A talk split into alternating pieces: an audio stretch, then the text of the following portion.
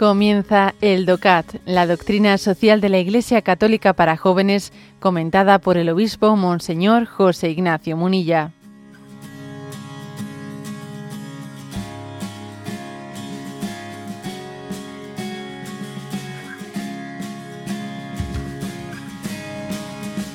Punto 137. ¿Qué pensaba Jesús del trabajo? Jesús fue con respecto a nosotros semejante en todo menos en el pecado, dice el concilio de Calcedonia. También está recogido pues en el, Catecismo de la Iglesia Católica en el punto 467. Y dice, continúa así el DOCAT. Él mismo vivió junto a pescadores, campesinos y artesanos. Recibió la formación en un oficio y hasta los 30 años trabajó como carpintero en el taller de José. Jesús recurre con sus parábolas a imágenes de la vida cotidiana del trabajo y en su predicación alaba al siervo fiel que trabaja con sus talentos y condena al perezoso que esconde bajo tierra su talento. El trabajo puede ser visto como una pesada obligación, ya en la escuela, durante la formación o en el ejercicio de una actividad profesional. Debemos, debemos aquí aprender de Jesús a llevar junto a Él nuestra cruz de cada día y a seguirlo, pues Él llevó su cruz para redimirnos. Bueno, ¿qué pensaba Jesús del trabajo? Esta pregunta, ¿qué, nos enseña Jesús? ¿no? Bueno, a ver, pues eh, lo primero, Jesús nos, mm, nos, muestra, o sea, Él es el revelador del Padre.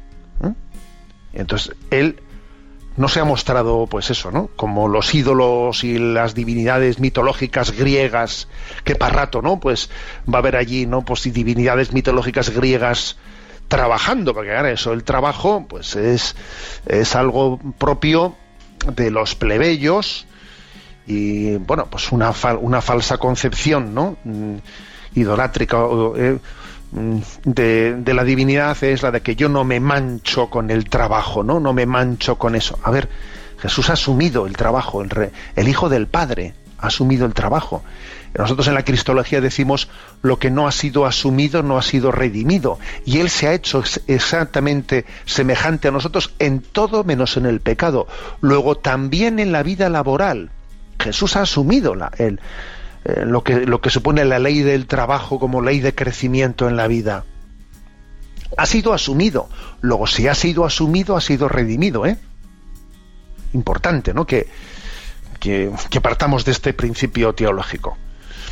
Segundo, que es que Jesús vivió, mm, vivió completamente integrado en medio de los, de los trabajadores del tiempo, pescadores, campesinos, artesanos, y, pone montones de, de imágenes, ¿eh? de, imágenes propias del mundo del trabajo, ¿no? Cuántas imágenes de Jesús hacen referencia a la vida de los pescadores, otras hacen referencia a la vida de los de los campesinos, a la vida del campo, de los pastores, ¿no? Imágenes pastoriles, imágenes del, que Jesús ha, ha, crecido en medio de ese mundo del trabajo de una manera natural, ¿no? Otro punto más, que, él creció eh, como colaborando con su padre, eh, con su padre José, en esa tarea de ser pues, un artesano, un carpintero, en el taller de José. Él creció y, colaboró en ello. Hay un detalle que algunos me lo habéis escuchado en alguna ocasión, ¿no? Los oyentes del catecismo, un detalle que es que es curioso, porque hay dos versiones, ¿no? En el Evangelio de San Marcos y el Evangelio de San Mateo de lo que aconteció en Nazaret cuando Jesús hizo una visita, ¿no? Retornó después de que había comenzado su vida pública, retorna a Nazaret y había allí una gran expectación, una gran expectación. Y entonces mm, le miran un poco con, eh, digamos, con, eh, pues, desconfianza, ¿no? Diciendo, ¿qué nos va a decir este aquí a nosotros que ha crecido entre nosotros, ¿no? Un poco de escepticismo. Y entonces es curioso que dice uno, en una de las versiones, la de Marcos 6.3, dice, ¿no es este el carpintero, el hijo de María? Claro, no dice el hijo de José porque ya habría muerto para entonces José, obviamente, ¿no? Jesús ya había comenzado su vida pública. Pero aquí lo interesante es que dice, ¿no es este el carpintero, el hijo de María? Y la otra versión la de Mateo 13:55, 13:55, perdón, dice, "¿No es este el hijo del carpintero? ¿No es este el hijo de María? ¿No es su madre María?" O sea, es decir, que en un sitio dice, "No es este el carpintero", y en otro dice, "No es este el hijo del carpintero", hay un pequeño matiz, ¿no? entre una versión y la otra.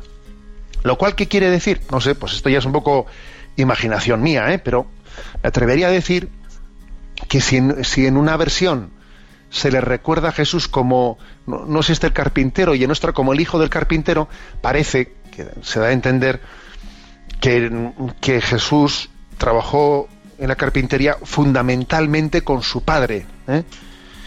Que no estuvo mucho tiempo trabajando solo sin su padre, que posiblemente la muerte de José pues mm, estaría cercana al inicio después de la vida laboral de, perdón, de la vida ministerial de Jesús, de comenzar su vida de predicación. Porque si hubiesen sido muchos los años en los que Jesús trabajó de carpintero ya después de la muerte de José, si hubiesen sido muchos años, ya no le llamarían el hijo del carpintero, sino se le dirían únicamente no es este el carpintero. Y el hecho de que se conserven las dos formulaciones, el carpintero, el hijo del carpintero, da a entender que fundamentalmente trabajó con su padre la carpintería, aunque algo sí tuvo también de trabajo él en solitario antes de iniciar su vida. Bueno, esto como curiosidad exegética, digamos, ¿no? Pero yo creo que posiblemente entre las enseñanzas que nos da Jesús sobre el tema del trabajo, posiblemente la, más potente es la que está aquí recogida en la parábola de los talentos, ¿no? De Mateo 25, versículo del 14 al 30. Yo creo que es la, es la enseñanza más potente, porque él habla allí de los, de los talentos, ¿no? De los talentos. Bien, es verdad que los talentos era también una moneda, ¿no? Pero bueno, no solamente es una moneda, sino también podemos nosotros referir perfectamente la parábola a mis talentos personales, ¿no? Que no deben de ser enterrados, que deben de ser puestos a producir. ¿eh? que, existiría un pecado grave contra el designio de Dios que el hombre no desarrolle los talentos que Dios le dio. Que no. ¿eh? O sea, estamos hechos para desarrollar los talentos que Dios nos ha dado en el trabajo. ¿eh? Y por último, la última enseñanza de Jesús, ¿no? que también está aquí referida, es que bueno, pues hay que reconocer que aunque el trabajo tenga ¿no? esta, esta vocación ¿eh? de dignificarnos, de dignificarnos, hacernos crecer, es verdad que a veces, dependiendo también de las circunstancias y de cómo estamos nosotros, nos resulta mortificante, nos resulta mortificante y uno vive, pues eso, ¿no? Vive como algo duro en su vida el ejercicio del trabajo, por lo menos en momentos determinados de la vida. Y entonces también Jesús aquí nos ayuda, nos enseña, pues a lo que es llevar la cruz de cada día, ¿no? Y tener, y tener decisión, determinada determinación de abrazar esa cruz y de entender que a través de ella Dios lleva a cabo la obra de santificación en nosotros, ¿no? En los momentos en los que el trabajo, por circunstancias X, ¿no? Mm, nos resulta especialmente mortificante, entonces la cruz de Cristo también es iluminadora. ¿eh? Es iluminadora cuando uno eh, con decisión la abraza y acaba siendo gloriosa.